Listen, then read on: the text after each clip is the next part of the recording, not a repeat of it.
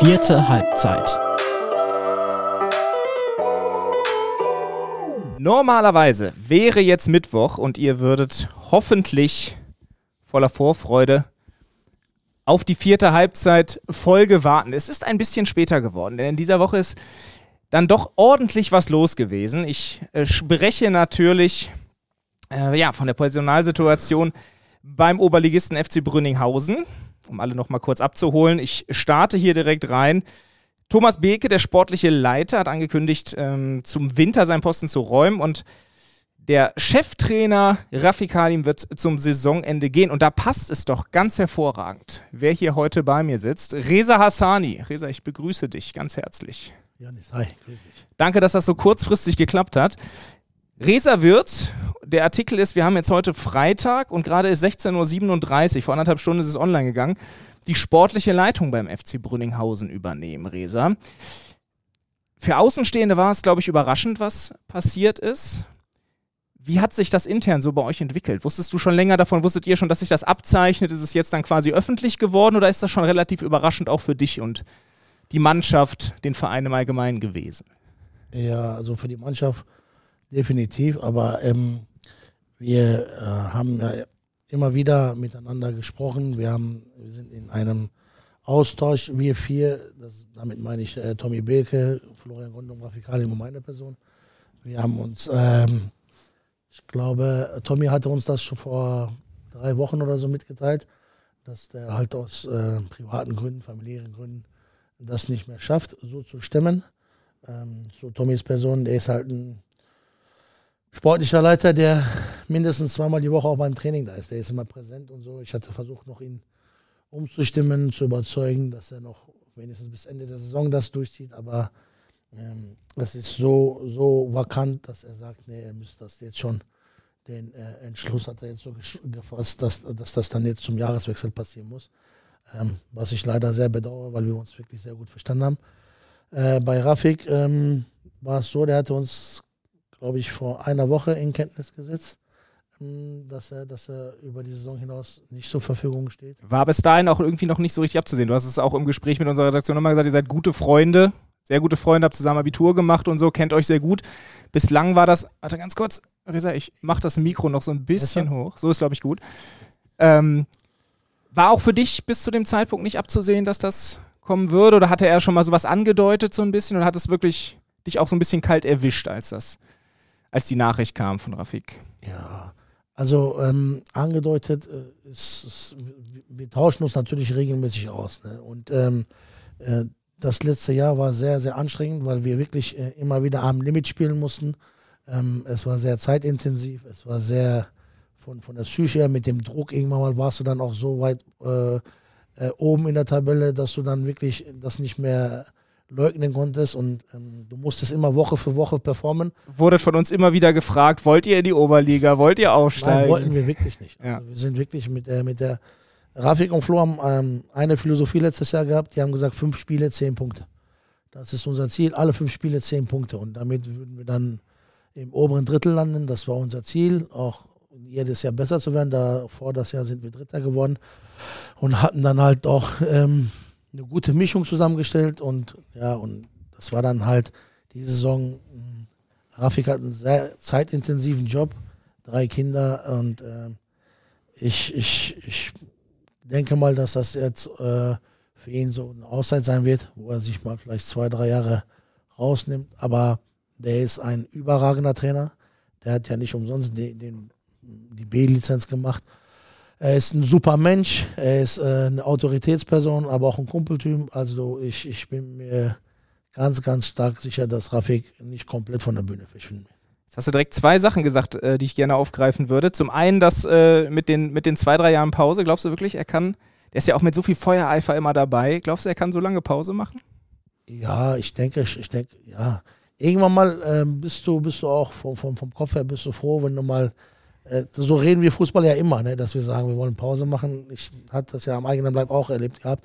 Ähm, ich denke mal, dass er etwas früher wieder auf dem Fußballplatz sein wird, um sich mal ein Spiel wieder anzuschauen, aber äh, also ein Jahr mindestens wird er, glaube ich, schon Pause machen, wenn nicht sogar zwei und dann kribbelt halt. Dafür ist halt zu viel Fußballer durch und durch weg gewesen. Und das ist er jetzt komplett verpflichtet. Aber seine Kinder spielen ja, Noah und Kai spielen ja auch Fußball und ich denke mal, dass er da jetzt viel Zeit widmen wird. Und, äh, Vielleicht geht er ja in die Jugend. Ich würde da. Also da, da würde ich ihn abraten, das habe ich auch gemacht, einmal mit Marc Risse zusammen. Ähm, das würde ich für 10.000 Euro im Monat nicht nochmal machen. Also da musst du, da musst du wirklich, äh, das ist, dann soll er wieder lieber zurückkommen und die Senior machen. Das ist, Jugend ist schon echt hardcore. Also ich habe vor jedem Jugendtrainer mega Respekt. Die Kommunikation mit den Kids oder was ist es, was da so das besonders Schwierige ist? Ja, das, die ist ja auch ein bisschen erziehend. Genau, ne? du bist mehr Pädagoge. Du, also in erster Linie mehr Pädagoge, halt, welche Jugend du halt machst. Ne? Äh, aber es ist sehr, sehr anstrengend. Sehr, sehr anstrengend. Also das sind schon Senioren. Wobei, man sagt ja kleine Kinder, kleine Sohn, große Kinder, große Sohn. Also es ist vielleicht im Verhältnis gesehen, wird ein Jugendtrainer sagen, ich könnte nicht Senior trainieren, aber ähm, den Ratschlag würde ich Ihnen nicht geben. da habe ich am eigenen Leib ein Jahr das in Kischörde erlebt. Das reicht. Du hast gerade gesagt, menschlich verlässt euch ein, eine Top-Person, aber auch sportlich ein überragender Trainer und das ist einfach so. Rafika Alim gehört definitiv zu den besten Trainern in Dortmund. Wie schwierig wird das, den zu ersetzen? Auf beiden Ebenen. Menschlich und auch sportlich jemanden zu finden, der das, der das, der diese, das, da kann man ja wirklich sagen, der diese Lücke, der diese Lücke füllen kann. Ja, das wird äh, utopisch sein. Also äh, Rafik ist eine Fußballikone im Dortmunder Amateurfußball. Er hat hier, der Name Halim hat für, für Furore gesorgt. Ähm, was, was bei den beiden immer überragend war, die wollten nie so die Pep Guardiola oder die Mourinho sein. Die hatten eine Philosophie vom Fußball oder beziehungsweise haben. Rafik und Florian haben, meinst du genau, zusammen? Die ne? verstehen mhm. sich wie Arsch auf einmal. Also die haben eine, eine Fußballphilosophie, das leben die vor, das streben die an. Aber die sagen auch immer wieder, das ist denen immer wichtig, äh, ein guter Mensch zu sein, anstatt ein überragender Trainer, der aber dann manchmal auch ein Arschloch ist. Ne?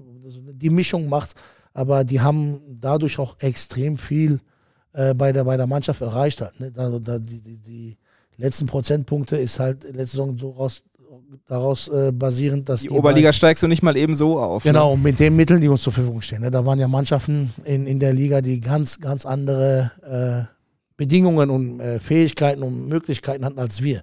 Und äh, wir haben es halt geschafft und das war definitiv ähm, Rafik und Flo's äh, Handschrift, war es zu erkennen. Und ähm, wie ich schon sagte, einmal sportlich wird es mega, mega schwer sein, ihn zu ersetzen, weil er fachlich, ich bin ja bei jeder, bei jeder Analyse dabei. Ich bin manchmal aus Aberglaube bin ich bei dem Vorgespräch, mhm. bei der äh, Aufstellung, Vergabe und so bin ich nicht dabei, aber in jeder Halbzeit Analyse bin ich da und wie er ein Spiel erkennt, wie er auf ein Spiel und auf einen Gegner, beide zusammen. Also die machen es ja immer so, wir gehen in die Kabine.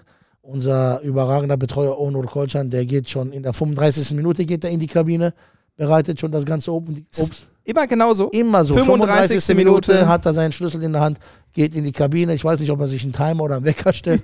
geht er in die Kabine und ähm, bereitet die Kabine für die Spieler vor, sodass, wenn die kommen, direkt Getränke, Obst, äh, Honigmelone, Wassermelone, alles vorbereitet ist, Dextro Energy. Äh, und Rafik und Flo bleiben halt oben. Die kommen immer fünf Minuten später. Und die Jungs kommen so ein bisschen cool down, haben was getrunken. Wenn die da reinkommen, als wissen die auch, die Jungs, dass die dann halt den Mund zu halten haben. Und dann, wie die dann das Spiel anpacken und immer darauf reagieren können, das war ja oft letzte Saison auch der Fall. Wir haben oft letzte Saison immer nur eine gute Halbzeit gespielt und es hat ausgereicht, die Spiele noch zu gewinnen. Ihr habt es spannend gemacht. Ja, die, ja, und das war dann immer so wirklich, da, da habe ich dann gemerkt, ey, die beiden haben es drauf. Ne? Also die haben es drauf, ein Spiel zu lesen, sich auf den Gegner sofort anzupassen, darauf zu reagieren und äh, dementsprechend dann auch so die Konsequenzen so umzusetzen, Handlungen durchzugreifen, um dann das Spiel noch für uns zu entscheiden. Das war überragend und das ist, das kann nicht jeder Trainer. Deswegen sind die beiden für mich mit in Dortmund mit die besten Trainer und die haben auch, wenn die wirklich das anstreben, haben die auch eine sehr gute Trainerkarriere beide vor sich. Jetzt hat Flo Gondrum vor dann jetzt im, im Zuge der Berichterstattung ist er auch schon zu Wort gekommen bei uns, hat er schon gesagt, dass er ja erstmal sich die Zukunft offen lässt, insofern, als dass er halt ähm, auf jeden Fall noch ein, zwei Jahre spielen will, höherklassig spielen will, völlig nachvollziehbar, will erstmal in Ruhe gucken, was die Saison ergibt.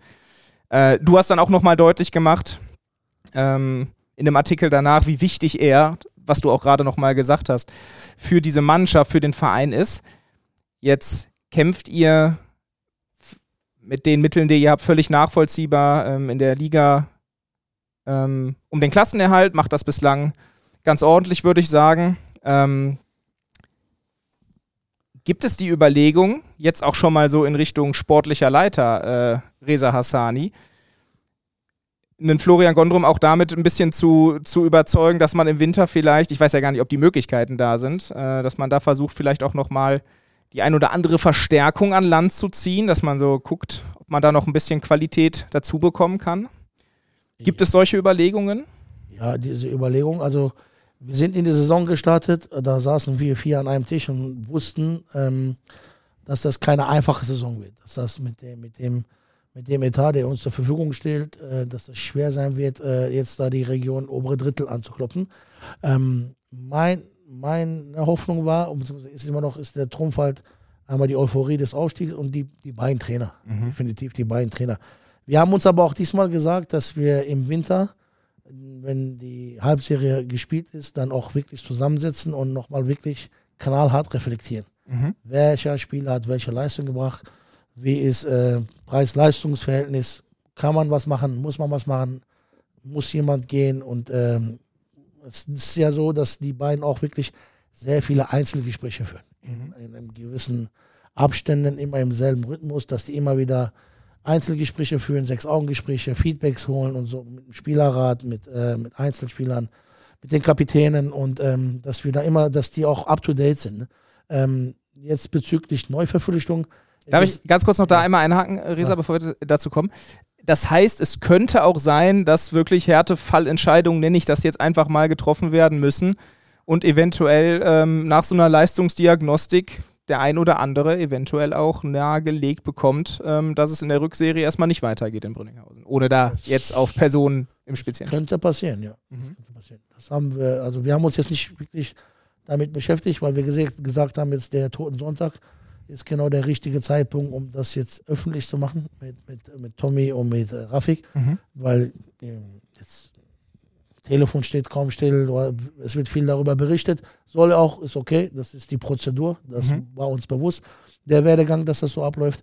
Aber spätestens ab nächste Woche Dienstag ist Fokus, Fokus Givenbeck und dann die letzten beiden Spiele. Und danach wollten wir dann sowieso zusammenkommen, wir vier, und nochmal reflektieren und halt gucken. Winter macht es halt nur Sinn, wenn diese Person dass wir wissen, wenn wir jemanden verpflichten, erstens muss es machbar sein vom finanziellen her. Müssen Ablösesummen gezahlt genau, werden im Winter und solche genau, Geschichten. Ist frei ja? verhandelbar mhm. und dann sitzen ja die Vereine sind da am längeren Hebel. Und ähm, es muss, es muss ähm, eine absolute Verstärkung sein. Also da können wir jetzt keine Projekte mehr holen, ähm, Spieler für die Zukunft und der muss noch aufgebaut, herangeführt werden. Das, das macht keinen Sinn. Das, das, davon haben wir viele gute, talentierte Leute, aber wir brauchen da jetzt nochmal so wirklich so Qualität, wo du weißt, das hat definitiv Oberliga-Format. Das wird schwer sein, mhm. weil ich wiederhole mich, es mit unseren Mitteln nicht einfach ist. Aber wir haben halt auch andere Trumpfkarten und die versuchen wir dann in den Gesprächen dann auf den Tisch zu legen und dementsprechend die Leute zu überzeugen. Gibt ja auch immer mal wieder Vereine, ohne da jetzt ins Detail zu gehen, die den einen oder anderen Spieler rausschmeißen. Vielleicht äh, ergibt sich da dann ja auch irgendwas. Ja, das ist, der Markt ist so, das ist passiert. Mal schauen. Das heißt, ich höre gerade richtig raus, Thomas Beke wird auf jeden Fall auch noch bis zum Winter, also du bist jetzt nicht quasi direkt auf, also er hat ja sowieso Nein. zum Winter seine, äh, seinen Rücktritt angekündigt, er ist gerade noch nicht zurückgetreten. Ähm, er wird dich da nicht in kaltes Wasser reinschmeißen, sondern ihr arbeitet da gemeinsam ähm, an, der, an dem Plan für die Rückrunde quasi erstmal. Definitiv, ja, ja, definitiv. Also da, da, da mach ich, machen wir uns überhaupt keine Sorgen dass Tommy uns dann praktisch sagt, hier, äh, Arschlecken Sie zu. Nein, nein, der wird schon, ähm, hat auch mit ihm auch schon gesprochen und so, wenn mal was sein sollte, wenn ich mal eine Frage habe.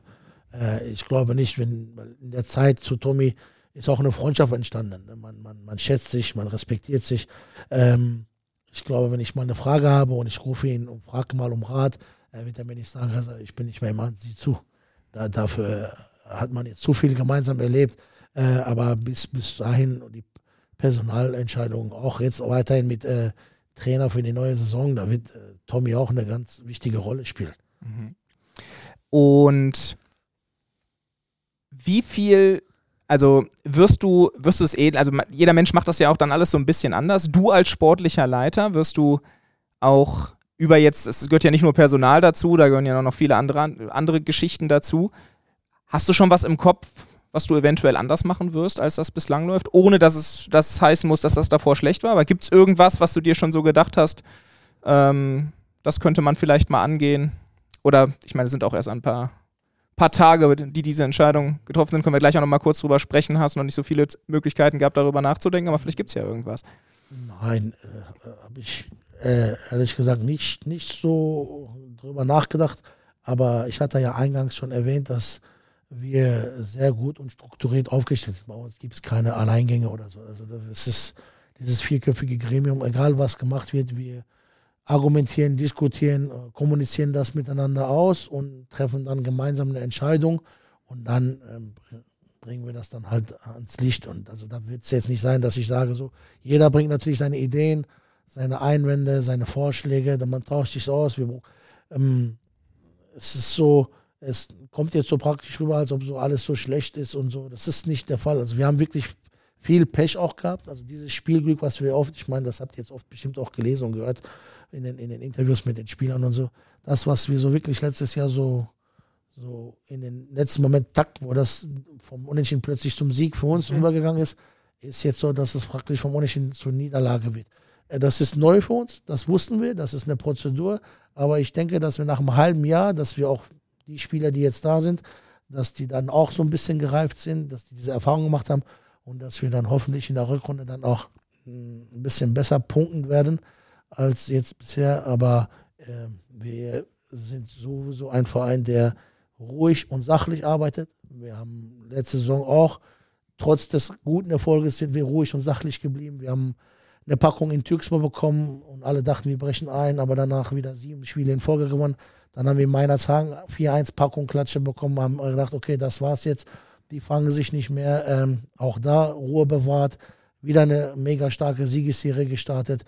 Ähm, wir haben kurz vor Schluss dabei Platz 1 verloren mit dem, mit dem Unentschieden in Horde. Du hast gerade erzählt, das war wirklich eine Wahnsinnssaison. Ja, Wird mir da auch nochmal nervenaufreibend. Ja, das war wirklich unglaublich. Und dann fährst du dann hin zum, zum, zum Relegationsspiel gegen Peccolo. Ähm, Spieler sagen, Urlaube ab, Flüge canceln, die kommen aus dem Urlaub zurück, wir fahren dahin und spielst auf Naturrasen, wir sind ja keine Rasenmannschaft. Ähm, hast im Hintergedanken, ey, du kannst hier gewinnen, aber es kann die Entscheidung sein, dass du trotzdem nicht aufsteigst. Es war, es war hart und ich mhm. glaube, das geht auch an die Psyche im Unterbewusstsein, was du vielleicht jetzt so ein bisschen spürst für diejenigen, die da sind, dass das so ein bisschen den Menschen mental platt macht, den Spieler platt macht. Das Auf ist eine Oberligasaison dann auch mit der Vorbereitung, Hacker Cup, dies und jenes.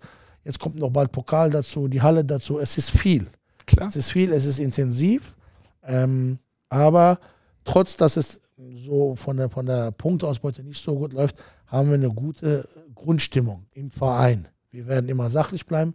Wir werden immer nicht aus Emotionen handeln. Wir werden immer alles durchdacht äh, miteinander kommunizieren und dann treffen wir eine Entscheidung.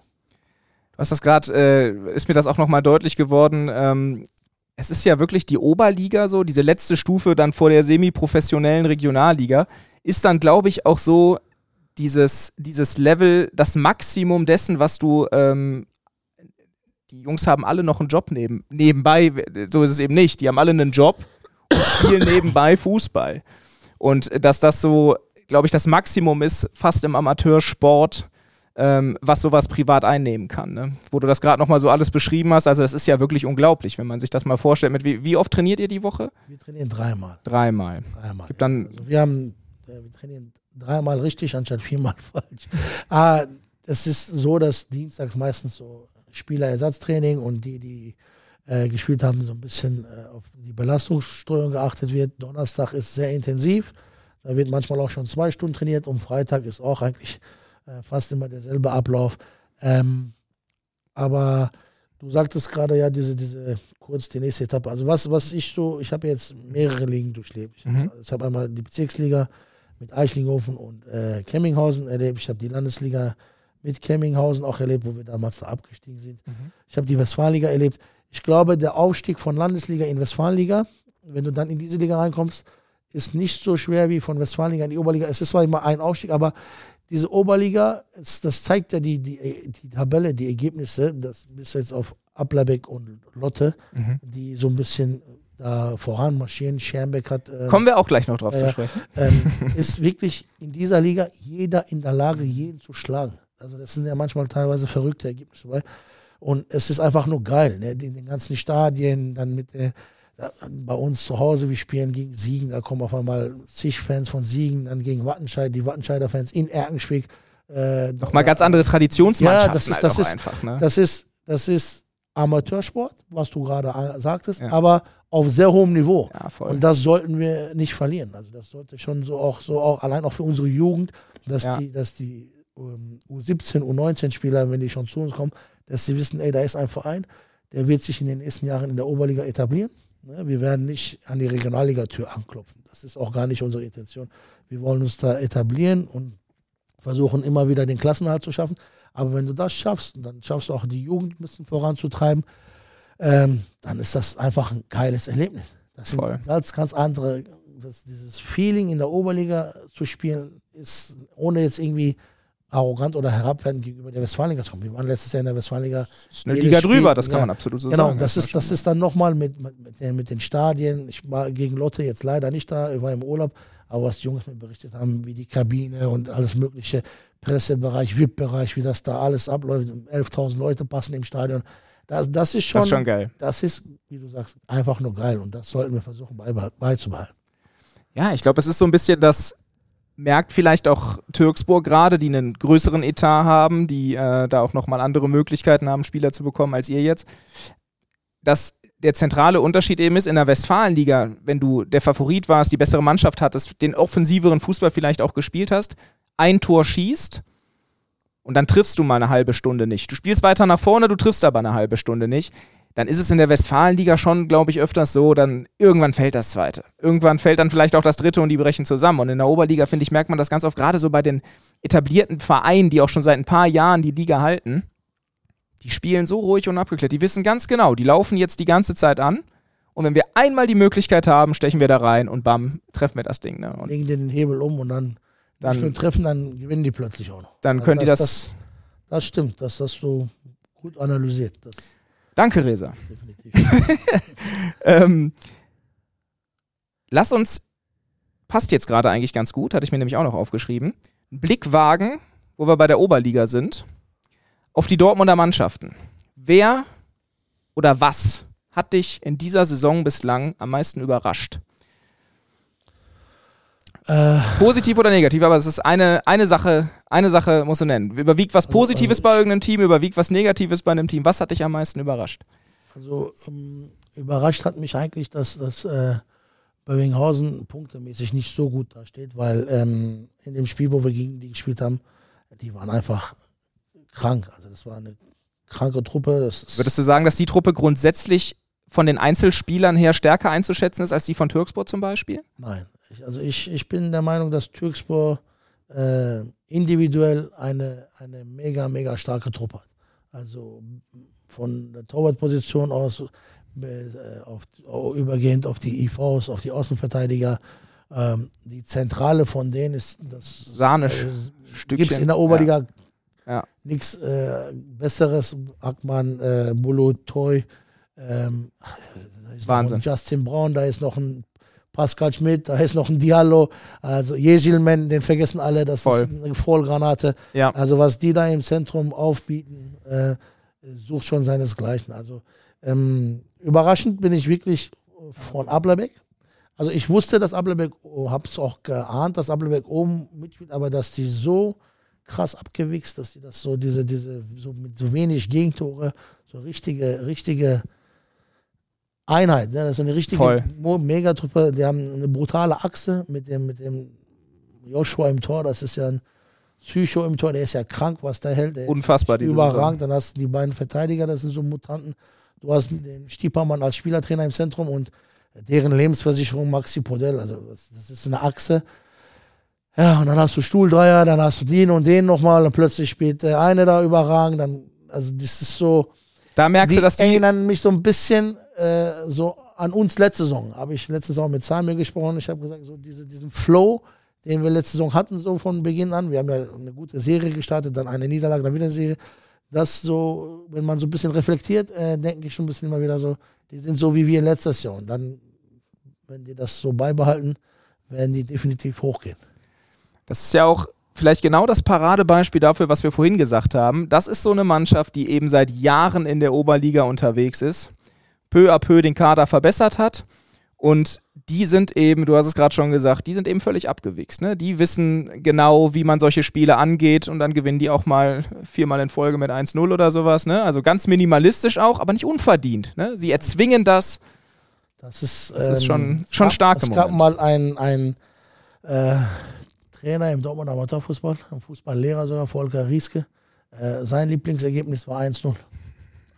Sturm überragend, Abwehr überragend, fertig. Ähm, ja, bei Ablerbeck ist es so, ähm, du sagst es ja, dieses peu à peu und man muss ja auch mal bedenken, die haben auch wirklich sehr gute Trainer gehabt. Deren Trainer, wenn du jetzt die, den Werdegang von dem beobachtest, Hannes Wolf, wo der jetzt gerade ist, Adrian Alipo, wo der gerade ist, ähm, äh, Daniel Rios, mhm. wo der jetzt gerade ist bei der U19 Borussia Das heißt, die haben auch überragende Trainer nochmal nach oben gebracht. Ne? Die haben sich weiterentwickelt und sind jetzt auf äh, nochmal Profi-Ebene unterwegs und dass da jedes Jahr mal wieder einen vernünftigen, also gestandenen Trainer zu finden, ist, macht die Sache nicht leicht. Aber die haben ja diese, diese Philosophie, dass die, äh, ja, das die sind nicht umsonst Aushängeschild im Amateurfußball Dortmunds mit, mit, mit, deren, mit dem Umfeld, was die haben, mit dem, mit dem sportlichen, mit der sportlichen Abteilung und dann mit dem Vorsitzenden vorher Heiner Brune, der überragende Arbeit geleistet hat, jetzt Michael Lenke, der nahtlos da rein in seine Fußstapfen getreten ist. Also das ist schon, ist schon wirklich, muss man Chapeau sagen, Respekt. Traust du denen den Aufstieg zu? Definitiv. Also ich wünsche es mir denen auch. Haben die auch verdient. Die haben also, äh, einmal wohne ich in Ablabeck persönlich. Wäre schön, wenn da Regionalliga mal Fußball gespielt wird. Und zweitens ist es ähm, die, die mit dem Umbau jetzt der Kabinen, dann der Rasenplatz, oben der Kunstrasen, dann unten der Kunstrasen. Ähm, die Jungs sind alle mega sympathisch. Das ist, da ist keiner irgendwie so hochnäsig und so. Das ist, also ich traue denen das zu und wünsche es mir und ich bin mir eigentlich relativ sicher, wenn sie aus den nächsten beiden Spielen auch mal sechs Punkte holen, dass sie sich das nicht mehr nehmen lassen werden. Nur was machen sie, wenn sie aufsteigen und dann kein Stadion da ist? Das, das altbekannte ist, Thema, das, das leidige ist, Thema. Ja, also ein Stadion haben die ja. Ich weiß ja gar nicht, ob die, die hätten, glaube ich, auch, glaube ich, zwei Eingänge. Ich weiß nicht. Die haben auch Tribünen unterschiedliche. Ich glaube, die Ablabeck hat äh, einmal die Tribüne hinterm Tor, dann die Tribüne links, ne? Und ich glaube, vom Schützenfest da oben müsste auch noch ein Eingang sein. Getrennt. Also ich, ich kenne mich nicht so komplett aus, wie ich gesagt habe. Äh, das sind so Regionen, Regionalliga da. es, es, wäre so, es wäre so in der Form, ähm, ich hoffe, dass ich da jetzt nichts Falsches sage, nicht Regionalliga tauglich. Ähm, es müsste dazu aber, aber Gespräche geben. Vielleicht, vielleicht erzähle ich da aber auch gerade Quatsch und werde mich nach dem Podcast nochmal informieren und dann muss ich diesen kleinen Teil rausschneiden, damit ich hier keinen Mist erzählt habe. Alles gut, soll die Stadt sich drum kümmern. Das müssen sie halt so ja, oder so, weil das. traurig, ne, wenn, ne, wenn du Sportliches schaffst und dann irgendwelche Infrastruktursachen das nicht erlauben, das ist. Könntest du dir sowas vorstellen, irgendwie, äh, dass es so, eine, so ein gemeinsames Ding gibt mit zwei, drei Dortmunder Vereinen? Äh, in der Theorie ist immer alles möglich. Ne? In der Praxis, die Umsetzung ist immer so eine Sache. Ne? Wer, wer kommt für die Kosten auf? Wer, wer kommt für die Sauberkeit auf? Wer, wer macht das Ehrenamtliche? Wo steht's? Wer, wo steht's? Wer passt drauf auf? Ne? Das ist dann nicht so einfach. Da müsste es dann, dann glaube ich, schon einen geben, der von oben äh, ähm, im Vorhinein direkt im, ähm, vor Beginn der ganzen Sache eine klare Struktur vorgibt, klare Regeln aufstellt und jeder hat sich an die Regeln zu halten dann kann ich mir vorstellen, dass es so ein Objekt gibt, wo mehrere oder diejenigen, die es in die Regionalliga schaffen, dass die das dann, dann auch nutzen können. Resa, wir kommen so gegen Ende der, der ganzen Veranstaltung hier nochmal auf den, ein bisschen zu, auf, den, auf den Anfang zurück. Es braucht jetzt für den Sommer einen neuen Trainer. Und wir haben über die Qualitäten von Rafik gesprochen, was der menschlich ausgemacht hat über die Schwierigkeit, ihn zu ersetzen. Wenn du dir jetzt einen, einen, man sagt ja so schon, einen backen könntest, diesen einen Trainer, der auf Rafik folgen soll, was müsste der, was müsste der mitbringen? Ja, Soll der ähnlich sein wie er oder wäre es gerade deswegen vielleicht auch eine Idee, dass es so ein komplett anderer Typ ist? Ja, komplett anderer Typ, äh, glaube ich, würde nicht passen, ist mhm. meiner Meinung, weil, wie gesagt, unser, unser größter Wunsch und unsere höchste Priorität ist es, Gondrum an Bödinghausen noch weiterhin zu binden. Er ist das Aushängeschild des Vereins, das Gesicht von FC Bödinghausen. Und ähm, die beiden haben es ja bewiesen, dass die wirklich perfekt harmonieren miteinander. Ähm, der muss, müsste auf jeden Fall müsste er mit jungen Spielern klarkommen. Also der müsste unsere Vereinsphilosophie anstreben. Das heißt, äh, immer wieder versuchen, aus der Jugend, in erster Linie aus unserer eigenen Jugend, äh, Spieler an die erste Mannschaft heranzuführen. Dann auch externe junge Leute. Er müsste mit wenig Etat auskommen und er müsste natürlich fachlich auch top sein. Also das wird, wird nicht einfach, äh, aber wir werden es versuchen. Ich hatte ja gesagt, dass es schwer sein wird, Rafik eins zu eins zu ersetzen, weil das, das Gesamtpaket, diese, dieses Profil, was er erfüllt, in, in kombiniert mit äh, Qualität, Fähigkeiten, Fertigkeiten und das Menschliche, das wird vielleicht ein bisschen schwierig sein, aber ähnlich heißt ja nicht gleich. Wenn mhm. wir einen ähnlichen finden, der so in diese Richtung anstrebt, aber ein bisschen anders ist, kann auch vielleicht mal was Neues sein auch für Flo, dass er mal auch eine andere Perspektive sieht. Weil bei denen war es so wirklich, die waren sich immer einig, Takt, die Linie geben wir. Auch in Sachen Ausstellung haben die dann wirklich vielleicht von elf Positionen, waren zehn immer einig und eine haben die nach Bauchgefühl, so was man so mitbekommen hat im Vorgespräch und so, ähm, haben die dann auch Bauchgefühl entschieden. Wenn es jetzt mal vielleicht so ein bisschen Reibung ist jetzt das falsche Wort, aber wenn es vielleicht mal so ein bisschen unterschiedliche Meinungen gibt, aber man das vernünftig, sachlich im, als Trainerteam kommuniziert, kann es vielleicht nochmal neue Perspektiven öffnen, neue Trainingsmethoden, neue Ansichten vom Fußball, Systeme oder so, ne, dass man dann sich dann nochmal ergänzt. Dann erweitert sich Flo vielleicht nochmal oder derjenige, der dann kommt, mit, kombiniert mit Flo's Fähigkeiten, erweitert seine Fähigkeiten nochmal und das zusammen in einem Topf kann vielleicht nochmal was Positives für uns bewegen. Wie läuft jetzt so eine Trainersuche? Wird da weit über die Grenzen Dortmunds hinaus auch geschaut? Ähm, wird sich da so ein bisschen, wird auch ein bisschen geguckt, wer gerade so frei ist, wer hier vielleicht schon mal unterwegs war? Könnte es eine ja. Überraschung geben? Ich bin, also ganz ehrlich, Janis, ich noch gar nicht wahrscheinlich. Gar nicht ne? mich so damit beschäftigt. Also wir, ich sage immer auch in der Wir-Form. Ähm, ich möchte jetzt erstmal nach den beiden Spielen mit dem Vorstand, mit dem Verein, mit Tommy Beke, mit Rafik äh, nochmal mit Flo sprechen. Der soll uns halt sagen, was so seine Wünsche sind. Wie gesagt, er ist der Big Boss und dann versuchen wir seine Wünsche zu erfüllen. Und dann kann man einen Kreis von ein paar Trainern auspulen und dann jemanden favorisieren und dann in die Gespräche gehen und dann irgendwann mal hoffentlich eine vernünftige Entscheidung treffen. Alles steht und fällt schon auch mit, mit Flo Gondrum. Da wird schon versucht. Äh schon immer so in Brünninghausen gewesen. Mach ihm keinen Druck jetzt. Nicht, dass er, dass er keinen Bock mehr auf uns hat. Nein, nein. Flo ist eine Ikone. Flo ist, er lebt im, also letztes Jahr in der Hinrunde hatte er noch hin und wieder ein paar kleine Verletzungen. Das hat so ein bisschen genervt. Er hatte auch noch nicht so viele Tore. Der hatte sehr viele Aluminiumtreffer. Äh, ist so ein Insider zwischen Rafik Flo und mir. Der hat wirklich, glaube ich, in der Hinrunde zwölfmal Aluminium getroffen und fünf Tore hat er. In der Rückrunde hat er, hat er gebombt. Der hat in der Halle ja. 20 Mal gebombt. In der Rückrunde, also Hin- und Rückrunde 20 Tore gehabt. Jetzt auch bester Torschütze.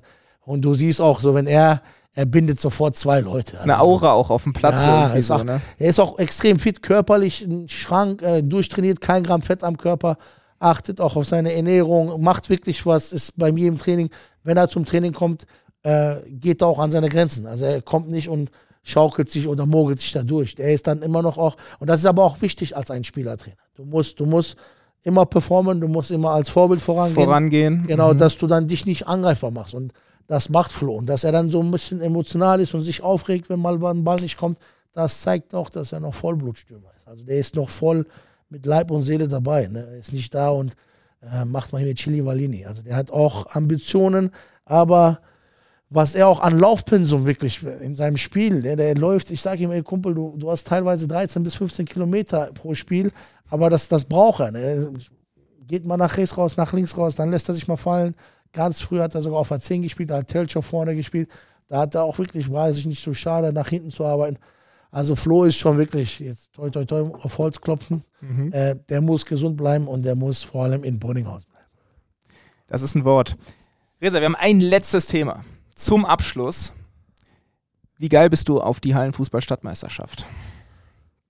Boah, also ich, Halle ist immer, ist immer so. Ne, Zwiespalt, glaube ich. Ne? Moment, ja. Nur das Problem ist, dass du, dass die drei, die Saison ist definitiv wichtig. Wir ja, sollten auch wirklich, müssten wir, aber auch da haben wir noch gar nicht drüber gesprochen. Ähm, Fokus sollte definitiv die Meisterschaft sein. Ne? Aber wir haben einen großen Kader, wir haben wirklich sehr viele Leute. Ich glaube, wir haben sogar eine stärkere Hallentruppe als letzte Saison. Also wir haben wirklich auch viele gute individuelle Hallenspieler. Müssen mal schauen. Es kann, Halle kann immer in allen Richtungen gehen. Letzte Saison sind wir eigentlich, weil wir oben waren, haben wir gesagt, kein, kein Risiko, Kevin Brümmer und sowas nicht mitgenommen. Sind auch, haben Leon erstmal auch nicht mitgenommen. Hat trotzdem Oder, ganz gut funktioniert. Und sind dann Zweiter geworden, hat dann mhm. aber nochmal so einen so einen Schub gegeben. Kann auch in die andere Richtung gehen. Ne? Aber wir sollten jetzt nicht ähm, komplett unser Augenwerk auf die Halle legen, weil wir müssen wirklich punkten und wir müssen langfristig gesehen versuchen, in dieser Liga zu bleiben, weil das war kurzfristig gesehen das Ziel vor drei Jahren, dass wir gesagt haben, mittelfristig so wieder in die Oberliga zu kommen, mit, den, mit der Philosophie, die wir anschreiben, junge Leute, talentierte Leute, günstige Leute, die auch wirklich entwicklungsfähig sind. Das haben wir geschafft und jetzt sollten wir nicht wegen einer Hallensaison das aufs Spiel setzen. Aber nichtsdestotrotz, du hast ja einen Kader. Mhm. Und ich denke, dass wir acht bis zehn sehr gute Hallenspieler auch zusammenkriegen, um auch da mal so ein bisschen. Im Endeffekt da in der Endrunde zu stehen vor den, vor den Tausend von Zuschauern ist ja schon eine, schon eine ja, besondere ist, Sache jedes Mal wieder, ne? Dass es sowas hier in Dortmund gibt. Letztes Jahr war ja, ich bin ja selber nicht aus Dortmund und dann jetzt auch durch den, durch den Job hier hingekommen und habe da im Vorhinein immer so von erzählt bekommen, wie geil das ist und konnte mir das immer nicht so richtig vorstellen halt. Ne? So größtes Hallenfußballturnier, okay, geile Sache, freue ich mich drauf, aber als man dann so auf dem Platz stand und auch gesehen hat, wie die ganzen Fans von den einzelnen Vereinen da ausrasten, das war schon eine coole Sache. Ja, also ich, ich persönlich habe Halle geliebt. Also ich war, ich hatte das Privileg, in Eichenhofen zu spielen. Also die haben wirklich kranke Fans, wirklich wahnsinnig geile Fans, dann auch Trainer da zu sein. Und wenn wir dann in, der Endrunde waren, im Viertelfinale dann leiden meistens rausgeflogen sind. das Vereinsheim in, in Eichlinghofen, das war rappelvoll, die Partys da. Das sind so Zeiten, die hat man noch vor sich. Aber auch Trainer in Kemminghausen mit dem, mit dem Torrekord, den LMC, Mohamed Limkatamali, da war ich sein Trainer. Der fast also gebrochen das, worden wäre, man dachte. Gebrochen. Ja, ja, der, der, hat, der hat den gebrochen. Ach, er hat den, der hat den geschafft zu brechen. Und zwar, das war im Halbfinalspiel gegen den TuS Bövinghausen. Da wurde, ich werde, das war noch lustig, hat ein Luis Osmani einen Angriff gestartet. Ich habe die Szene noch auf, auf Handy, ja, das Video. Ja. Und ähm, ich weiß jetzt gar nicht, ob 28 oder 19, 17. Also der hat auf jeden Fall ein Tor hat gefehlt, er war gleichgestellt. Mhm. Ein Tor hat gefehlt, um den zu brechen. Und wir starten einen Angriff und dann hat, glaube ich, Florian Jucker bei Bövinghausen den Luis Osmani von hinten gegrätscht. Dann gab es einen Freistoß. Äh, äh, zwei Sekunden vor Schluss und da war dann die Situation, war, da haben wir gesagt, okay, Pöhl drauf, dann pölt Osmani drauf und LMC köpft ihn mit dem Kopf rein. Tor fällt, Sirene geht an und dann gab es ein Jubel in der Halle. Wenn ich davon jetzt erzähle, kriege ich wieder Gänsehaut. Ja, aber das sind Erlebnisse, die hast du nur in der Halle. Ja. Diese Enge, diese Dichte mit, den, mit den Fans. Ähm, 80 Prozent von denen eh gut angetrunken, stimmungsfreudig. Und dann passieren solche, solche Momente, die vergisst du dein Leben lang nicht. Also Halle ist schon was Besonderes. Also ich will jetzt nicht dieses Event schlecht reden, aber für uns primär hat die Oberliga-Saison äh, Priorität. V völlig, völlig nachvollziehbar. Resa, ich danke dir vielmals. Ich habe zu danken. Habe ich äh, vergessen, was zu fragen? Gibt es noch irgendwas Spannendes? Äh, Nein, eigentlich nicht. Alles, alles durchgekaut. Ausgiebig gesprochen. Ich äh, wünsche dir jetzt schöne, einen schönen Feiertag, ein ruhiges Wochenende und dass es nächste Woche voll losgeht und ihr die letzten zwei Spiele in der Hinrunde erfolgreich gestaltet, dass ihr einen Trainer im Laufe der Rückrunde findet. Und bis dahin haben wir sowieso schon wieder miteinander gesprochen. Also von daher ist das nur eine Momentaufnahme. Resa, vielen Dank. Danke. Und bis zum nächsten Mal. Alles klar. Dankeschön, Janis. Leute, macht es gut. Abonnieren nicht vergessen, wenn nicht schon passiert. Und damit verabschiede auch ich mich. Freue mich schon auf die nächste Folge. Macht es gut und bis zum nächsten Mal. Haut rein.